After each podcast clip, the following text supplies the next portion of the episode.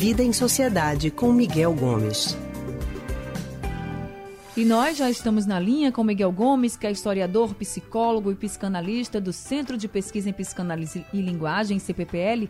E hoje, Miguel vai falar sobre uma situação que repercutiu muito nas redes sociais. Miguel, muito boa tarde para você. Boa tarde, Anne. Boa tarde, Felipe. Boa tarde, ouvintes. Boa tarde, Miguel. Na semana passada, alunos do ensino médio de um colégio de classe alta, classe média alta do Recife, fizeram uma simulação de um ato nazista. Quando questionados, os meninos choraram e se mostraram arrependidos. Mas aí o caso já havia alcançado uma enorme repercussão.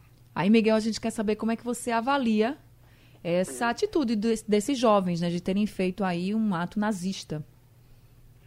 Pois é, foi impressionante, né, aquela reportagem que saiu no jornal é, de João, mostrando aquela fotografia que foi publicada com orgulho nas redes sociais, né, de um garoto vestido de preto, falando para os, acho que para mais 10 ou 11 garotos com o braço esticado em saudação, em saudação nazista, para que estava ali numa campanha é, é para ser representante de classe ou alguma coisa assim, ele fazendo referência a, a, a textos e situações do terceiro Reich, da ascensão de Hitler na Alemanha. Aquilo é chocante, né?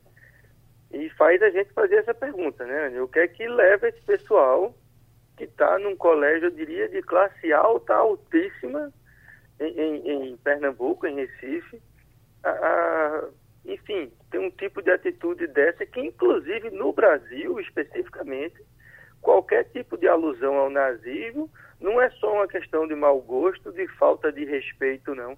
É crime. Né? Então, eles cometeram ali um crime, inclusive. Né? O que é que eu pensei sobre isso? Né? Eu acho que ali tem três coisas que me chamaram a atenção.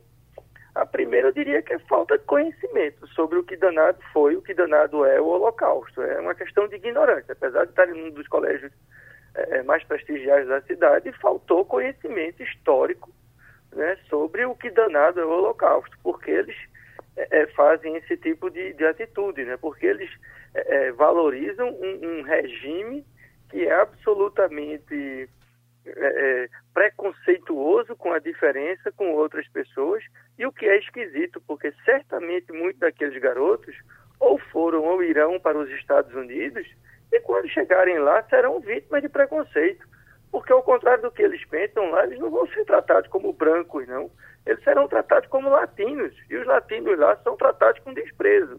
Então, assim, é uma coisa esquisita como é que essas pessoas é, é repercutem esse tipo de preconceito. Né? Isso, para mim, só pode ser atribuído à ignorância, à cegueira, a não querer enxergar as coisas.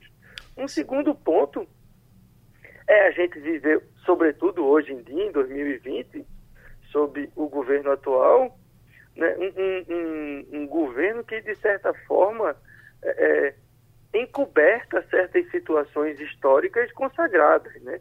Então, você tem pessoas de dentro do governo ou que influenciam o governo que contestam o Holocausto, que contestam que o nazismo seja algo de direita. Né? Então, esse tipo de argumento enfraquece o horror que foi o nazismo, o horror que foi o, o né, o, o, nazismo no, no, mundo, o holocausto. Você vê aí até a ideia, da, a história recente do ex-secretário de Cultura, o Alvin, que fez aquele vídeo grotesco imitando os vídeos nazistas. Ok, ele foi demitido. Não tinha outra coisa a fazer que não fosse isso. Mas só imaginar um secretário de Cultura se autorizar a fazer aquilo dentro de um governo já denota o quanto o governo, de alguma forma, permite esse tipo de manifestação. Então, isso é uma coisa que influencia, claro, nas pessoas que não estão no governo. Se, né, se há uma instância superior que, de certa forma, encoberta, a gente se sente autorizado a fazer. Certo. E, por último, uhum. né, tem uma questão mais local, assim, mais do colégio, né? Eu conheço o colégio, eu tenho certeza que o colégio, de forma alguma, comunga com valores nazistas ou algo do tipo internamente ou dentro do colégio. De jeito nenhum que eu acho que o, o colégio lá é, é, defende isso ou, ou, difunde isso no seu meio.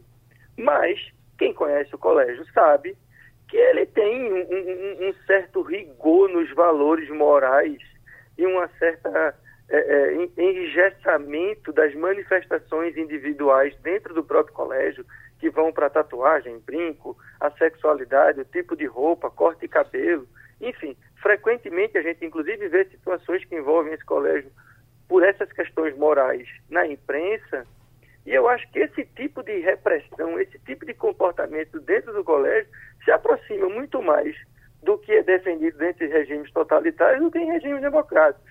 Então, acho que o colégio, sem querer, evidentemente, não é a intenção dele de jeito nenhum, né? mas por esse tipo de atitude de valorizar certas coisas dentro do colégio, acaba aproximando e atraindo pessoas com um tipo de pensamento mais totalitário e mais é, é, rígido, mais rigoroso e até preconceituoso mesmo. Certo. Depois dessa repercussão toda, o arrependimento dos meninos né, foi demonstrado, eles choraram. Essa demonstração pode dizer aí, pode representar que eles, re, que eles compreenderam a gravidade do, do que eles fizeram naquele dia, naquele vídeo? É, a gente pode entender que, bom, eram 11 ou 12 garotos, possivelmente algum dele ali, alguns deles tenham sido né, tocados pela situação e percebido que acabou agindo ali é, com o bando, com o grupo, e exagerou e perceber que fez alguma coisa equivocada. Mas não necessariamente, né? É, é, esse arrependimento, e aí não vale só para esse caso, mas para outros casos que envolvam uma repercussão é, em rede social, em mídia, em imprensa grande, né? esse arrependimento pode vir muito mais pela repercussão negativa do que fizeram do que porque entraram em contato mesmo e perceberam que o que fizeram era abominável, sabe? Então, eu acho que tem esse, essa nuance aí. Não necessariamente vem um arrependimento. Eu acredito que para alguns até tenha vindo. Mas pode ser que o arrependimento venha muito mais pela repercussão. Porque hoje em dia a gente sofre um impacto né, dessas redes sociais, da internet, da imprensa, né, de, de nos expor, é, é, é embora os garotos individualmente não tenham sido expostos, né, mas de alguma forma eles ficam em evidência. É, é, então, essa exposição pode levar ao arrependimento, muito mais do que o reconhecimento de que aquele tipo de atitude é algo que tem que ser condenado assim, sem, sem a menor cerimônia. Né? E aí eu espero muito né, que, que a escola faça um bom trabalho com esses alunos, com a família, com toda a comunidade escolar, e não fique numa nota, nem numa suspensão ou um trabalho que eles façam em casa. Eu acho que é preciso realmente fazer um, um, um, um trabalho aí para tentar entender o porquê de, desse tipo de, de comportamento está se tornando valorizado dentro de um ambiente escolar. Então, acho que isso a escola precisa trabalhar bem ali para evitar aborrecimentos futuros e que isso não sirva como um, um, um estímulo para que outros colégios, outras pessoas venham fazer coisas parecidas por aí. É verdade, viu, Miguel? Você está certo a gente espera realmente que haja essa conscientização de fato, que eles de fato tenham se arrependido e que a gente não volte a ter casos como esse ou parecidos como esse, por todos os motivos que você já elencou aqui com a gente. Muito obrigada, viu, por conversar com a gente mais uma vez, Miguel. Obrigado, Anne. Obrigado, Felipe. Obrigado aos ouvintes que têm a paciência de me ouvir aqui toda segunda-feira. Um abraço. Até semana que vem, Miguel. A gente acabou de conversar com Miguel Gomes, que é historiador, psicólogo e psicanalista do Centro de Pesquisa em Psicanálise e Linguagem, CPPL.